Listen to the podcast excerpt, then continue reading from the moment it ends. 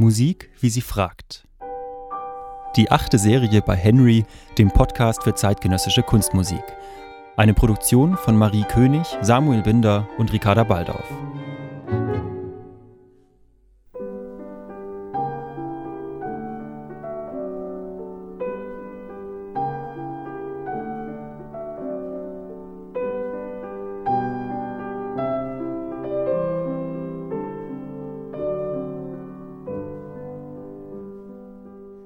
Glaube, diese Musik klingt so, als wäre sie schon immer da gewesen.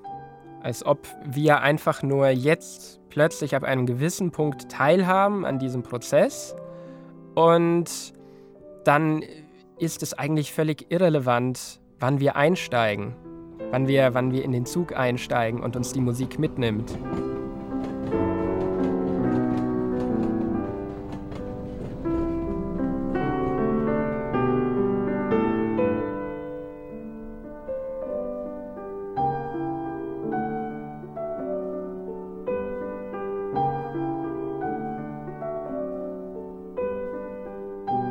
Eine Musik, die in die Vergangenheit blickt und sich in die Zukunft träumt.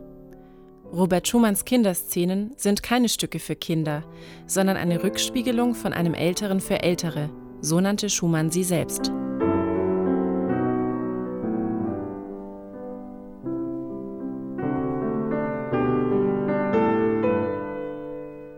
Wie klingt deine Kindheit?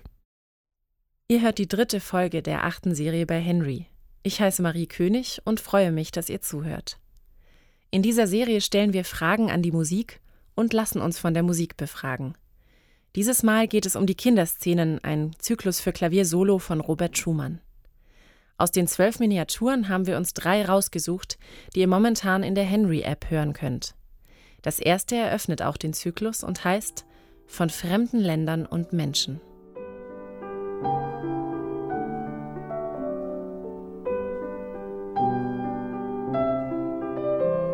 Der Jüngling verlor sich allmählich in süßen Fantasien und entschlummerte. Da träumte ihm erst von unabsehlichen fernen und wilden, unbekannten Gegenden. Er wanderte über Meere mit unbegreiflicher Leichtigkeit, wunderliche Tiere sah er, er lebte mit mannigfaltigen Menschen, bald im Kriege, in wildem Getümmel, in stillen Hütten. Er geriet in Gefangenschaft und die schmählichste Not. Alle Empfindungen stiegen bis zu einer nie gekannten Höhe in ihm. Dieser Text stammt von Novalis, einem der Lieblingsautoren Schumanns. Ich kann mir gut vorstellen, dass Schumann sich hier Inspiration für den ersten Titel geholt hat, der wunderbar zum Stück passt. Ich finde, man fühlt sich durch die Musik wirklich wie in den Moment versetzt, wenn jemand an der Bettkante sitzt und ein Buch von fremden Ländern und Menschen vorliest. Ein sehr gemütlicher Moment, aber dann steigen durch die Geschichten ganz wundersame und aufregende, sehnsüchtige Gefühle hoch.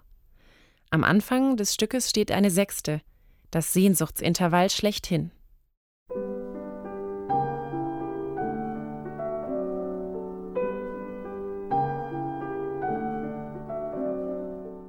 Man hat diese gespannte Melodie, diese Oberstimme, die so etwas von einem ruhigen Atem hat. Man hat diesen Bass, der etwas von einem Herzschlag an sich hat. Und man hat diese, diese triolische Drehfigur in der Mitte, die auch dieses Gefühl von Endlosigkeit vermittelt, das eigentlich immer so weitergehen könnte.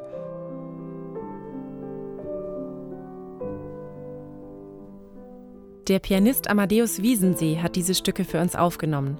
Und das ist gewissermaßen eine Premiere, weil er sie noch nie öffentlich gespielt hat. Amadeus hat auch Philosophie studiert und setzt sich sehr tiefgründig mit seinem Musizieren auseinander. Ich habe mich mit ihm über die Kinderszenen unterhalten und zuerst habe ich ihn gefragt, wie es war, die Stücke zum ersten Mal zu spielen. Wie die Begegnung mit einem lange nicht mehr gesehenen Freund, aber vom ersten Moment an ist es so wie immer. Also dieses, dieses äh, Wiedererkennen und sofort ist der alte Rhythmus da, das alte äh, freundschaftliche Miteinander. Das ist eine, ein ganz schönes Gefühl. Und woran liegt das? Kannst du dir das erklären? Ich glaube, dass Schumann in diesem Zyklus bewusst oder unbewusst bestimmte frühkindliche Entwicklungen abgebildet hat, die in diesem Stadium, wo, wo man sich als Kind noch nicht daran erinnern kann, die wir trotzdem alle kennen, die alle direkt in unser Unterbewusstsein gegangen sind. Deshalb sprechen sie ganz unmittelbar und auch auf eine vorrationale Weise zu uns, und wir können uns nicht wirklich erklären, woher das kommt. Er hat die Stücke ja nicht für Kinder geschrieben. Was war deiner Meinung nach seine Intention? Es ist von einem Älteren für Ältere geschrieben, aber das ist in, in einem gewissen Sinn ist das eine Erfahrung, die uns allen schon eingeschrieben ist und wir müssen sie nur erst aktiv wiederentdecken. Es ist ein bisschen wie dieser Satz über Mozart. Mozart sei zu leicht für Kinder und zu schwierig für Erwachsene. Ich glaube, dass man als Kind durchaus in der Lage ist, mit einer ganz intuitiven, natürlichen Musikalität diese Stücke zu spielen, aber es hat dann etwas zufällig Willkürliches. Es kann auch genauso gut daneben gehen. Und diese, diese Verbindung von freier Gestaltung und geläuterter Intuition, die kann man dann erst als eigentlich Erwachsener, wenn man nicht mehr Kind ist, abbilden. Aber wie schafft man es als Erwachsener, zu dieser intuitiven Herangehensweise zu finden? Es braucht sicherlich ein großes Maß an Empathie. Jeder von uns hat ja so etwas wie ein inneres Kind auch. Und diese Fähigkeit, sich zurückzuversetzen in das Gefühl der Kindheit, das ja von ganz bestimmten Ereignissen ausgelöst sein kann. Ein Geruch oder ein bestimmtes Foto, irgendeine Kernerinnerung, die dann auf einen Schlag eine ganze Welle an Erinnerungen auslöst. Sprich, dass man sich diese Fähigkeit bewahrt, kindlich ohne kindisch zu sein, die beruht ganz stark auf Einfühlungsvermögen. Kinder, die ein, zwei Jahre alt sind, die haben ja einen, eine Form von, von Selbstbezug, eine, eine nicht krankhafte Form des Narzissmus in dem Sinn. Und das kann man ihnen ja gar nicht zum Vorwurf machen, weil, weil das eine, eine psychisch durchaus äh, sehr komplizierte Eigenschaft ist, sich in, in die Blickrichtung äh, des Gegenüber hineinzuversetzen. Das ist eine, ein Prozess und eine, ein ganz wichtiger Entwicklungsschritt, den man, glaube ich, auch immer weiter verfeinern kann, diese Fähigkeit zur Empathie. Und gerade auch als Erwachsener geht das immer weiter. Und wenn man da einen gewissen Punkt erreicht hat, sich mit sich selbst auseinanderzusetzen und sich seinem eigenen Kind in den Spiegel, äh, seinem eigenen Kind in die Augen zu blicken, dann ist man schon ziemlich weit. Aber bis dahin ist es ein äh, ganzes Stück Weg.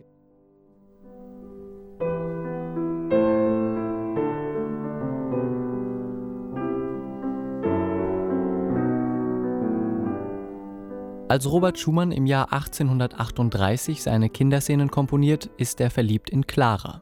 Leider unglücklich. Sie wird ihm vorenthalten, denn ihr Vater ist nicht einverstanden mit der Heirat. Lange können sich die beiden nicht sehen, kommunizieren nur über romantische Briefe. Aus Sicht seiner Biografen hat Schumann damals von einer zweiten Kindheit geträumt, einer Utopie, in die er mit Clara reisen kann. Dieser Traum kommt in der Epoche der Romantik häufiger vor. Die Kindheit wird zum Paradies glorifiziert. Das Kind erscheint als der ideale Mensch.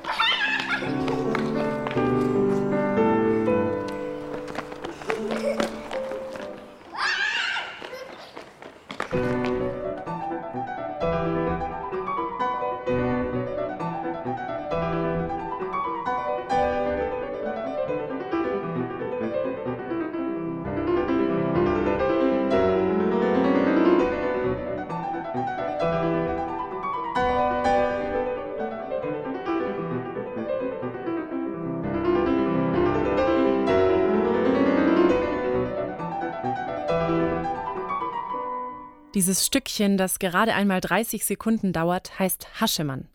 Wie auch die anderen Kinderszenen wirkt es wie ein Foto aus einem alten Familienalbum. Hier hat gerade der Vater mit seinem Kind Fangen gespielt.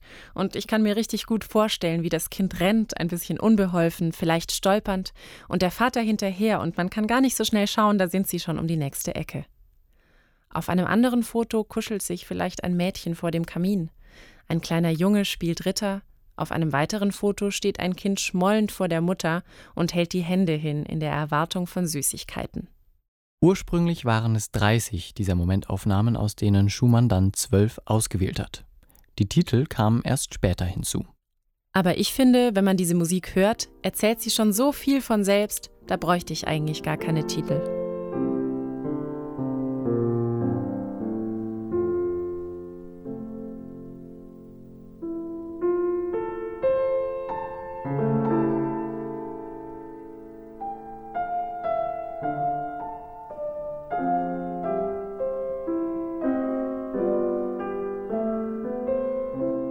Robert Schumanns eigene Kindheit hatte wenig mit Idylle zu tun. Sein Vater starb früh, im selben Jahr nahm sich seine Schwester das Leben. Die Mutter von Schumann wird als exaltiert und schwierig beschrieben. Anscheinend war sie nicht in der Lage, Zuneigung zu zeigen. Und trotzdem will Schumann in die Kindheit zurück. Er sehnt sich nach einer Zeit, die es so vielleicht nie gegeben hat. Wahrscheinlich hat er in der Musik viel Schwieriges verarbeitet. Nach eigener Mitteilung ereignete es sich bereits in den Kinderjahren, dass er zu nächtlicher Stunde im schlaftrunkenen Zustande ans Klavier ging und unter Tränen seinen Gefühlen Ausdruck zu geben versuchte. So schreibt der Schumann-Biograf Wilhelm Josef von Wasilewski. Für Amadeus Wiesensee können diese Stücke auch ein Medium sein, um sich in etwas oder jemanden hineinzuversetzen. Alle künstlerische Produktion ist für mich so etwas wie eine Art Medium, insofern als es eine ursprüngliche Erfahrung reproduziert. Sigmund Freud schildert bei seinem Enkel dieses faszinierende Fort-Da-Spiel, bei dem er eine Holzspule an einer Schnur hat und die über so eine Kante wegwirft, sodass er die Spule nicht mehr sieht und sagt fort. Und dann zieht er an der Schnur und sieht diese Spule wieder und sagt da. Und das macht das Kind andauernd fort, da, fort, da. Um in der Deutung von Freud die Abwesenheit der Mutter oder die Abwesenheit der Bezugsperson zu wiederholen und dadurch zu verarbeiten. Dieses Trauma der Trennung, denn, denn das vorgeburtliche Stadium ist ja eine Art paradiesische Symbiose, um diese Trennung, die erst auf der Welt und dann im Laufe des Lebens natürlich sich immer weiter äh, vollziehen muss, zu verarbeiten. Und in dem Sinn ist jede künstlerische Verarbeitung von dunklen oder schmerzhaften Erfahrungen hat auch etwas therapeutisch, pädagogisches an sich, sowohl für den Komponisten als auch, wenn man das natürlich selber spielt, weil man dann selbst zum Medium dieser Erfahrung wird und weil eben das Stück ein, ein Medium der Erfahrung des Komponisten irgendwo auch ist. Fühlst du dich dann beim Spielen der Stücke zurückversetzt in deine eigene Kindheit? Ja, schon, da kommen viele Erinnerungen hoch und Bilder. Das kann man, das ist auch ein bisschen unableitbar, kann man gar nicht voraussehen, was sich da manchmal tut. Warum hat dieses Paradiesische denn diese Traurigkeit in sich? Es gibt ja ganz viele Theorien zur Entstehung von der Musik, aber eine, die ich besonders unterhaltsam und irgendwie auch anregend finde, stammt von Peter Sloterdijk, der jede Musik als eine Art von Musique retrouvée bezeichnet, als eine wiedergefundene Musik. Insofern als das Hören der eigentlich erste ausgebildete Sinn äh, eines Babys ist. Ab dem vierten Schwangerschaftsmonat ist das Gehör schon ausgebildet. Es ist in der Lage, äh, die Stimme des Vaters oder einer anderen Person, die viel auch in der Schwangerschaft, während der Zeit der Schwangerschaft sich in der Gegend befindet, auch nach der Geburt wiederzuerkennen. Und es lebt mit diesem stetigen Rhythmus des Herzschlages einerseits und mit dem lockeren Palando-Rezitativ mit der Stimme der Mutter andererseits. Sprich, diese vorgeburtliche Form der Musikerfahrung im weitesten Sinn oder der, die, diese Kernerinnerung, diese erste Erinnerung, wenn man so möchte, wird in uns immer wieder wachgerufen, wenn man Musik hört. Und das ist vielleicht auch einer von vielen Antrieben, wieso wir überhaupt Musik hören. Und außerdem hat das Hören ja auch nochmal im Vergleich zu allen anderen Sinneswahrnehmungen diese ganz spezielle Eigenschaft, dass man keine klare Trennung zwischen Subjekt und Objekt hat, so wie das beim Sehen irgendwie ist. Also wenn ich etwas sehe, dann sehe ich gleichzeitig, ob das zu mir gehört oder nicht. Und wenn ich, wenn ich höre, dann tauche ich immer auch ein in ein Feld. Sprich, da ist eine größere, eine unmittelbare Betroffenheit. Ich werde unmittelbar ergriffen auch, ob ich mich der Musik äh, stellen möchte oder nicht. Ich bin ihr ausgeliefert. Die Musik setzt sich also gewissermaßen aus und ich setze mich als Hörer der Musik auch aus. Und das ist eine wechselseitige Verwundbarkeit, die vielleicht auch erklärt, wieso die Musik den Menschen so nahe geht.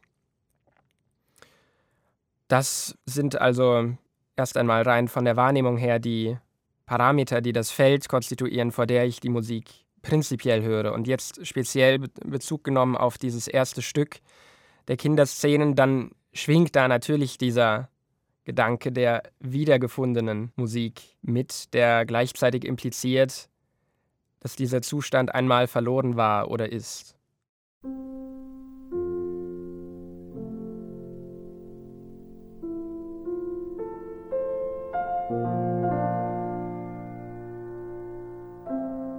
Der Schlaf ist eine Weltlosigkeit auf Zeit. Das sechste Stück der Kinderszenen heißt Träumerei. Ja, das ist natürlich eine Form des freien Assoziierens, die sich da abbildet und die den Erfahrungen im Traum auch ganz nahe kommt. Das finde ich an dem Stück besonders faszinierend, dass da bestimmte Elemente, auch bestimmte motivische Elemente der anderen Sätze wiederkehren und aber so natürlich vor sich hinfließen, dass man das gar nicht in Frage stellt. Das ist wie im Traum, wenn man die verrücktesten Sachen erlebt und man erlangt aber, man, man realisiert gar nicht, dass man träumt. Und nachher fragt man sich, ja, wie konnte ich das denn nicht, äh, nicht erkennen? Immer wieder hält die Melodie inne, wie als wenn man sich im Schlaf nochmal rumdreht oder sich kurz vor dem endgültigen Wegdämmern schläfrig umsieht. Schumann gelingt in diesem Stück, einen Zustand zwischen Wachen und Schlafen zu kreieren, in dem man sich an einen völlig anderen Ort begeben kann. Diese Idee der Weltflucht hat die Romantiker sehr fasziniert. Und der Vorstellung, sich vom Jetzt zu befreien, auch nicht permanent verfügbar oder präsent zu sein, kann ich auch etwas abgewinnen. Mich dünkt der Traum eine Schutzwehr gegen die Regelmäßigkeit und Gewöhnlichkeit des Lebens eine freie Erholung der gebundenen Fantasie, wo sie alle Bilder des Lebens durcheinander wirft und die beständige Ernsthaftigkeit des erwachsenen Menschen durch ein fröhliches Kinderspiel unterbricht. Ohne die Träume würden wir gewiss früher alt.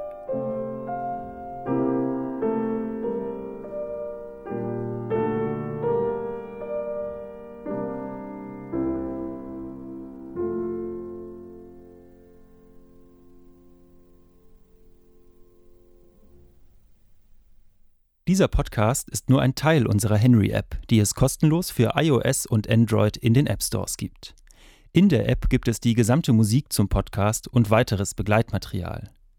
Wenn euch der Podcast gefallen hat, würden wir uns freuen, wenn ihr ihn weiterempfehlt oder uns eine Bewertung bei iTunes dalasst.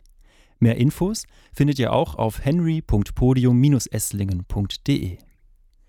Dieser Podcast ist eine Produktion von Marie König, Samuel Binder, Ricarda Baldauf und Jonas Zerweck.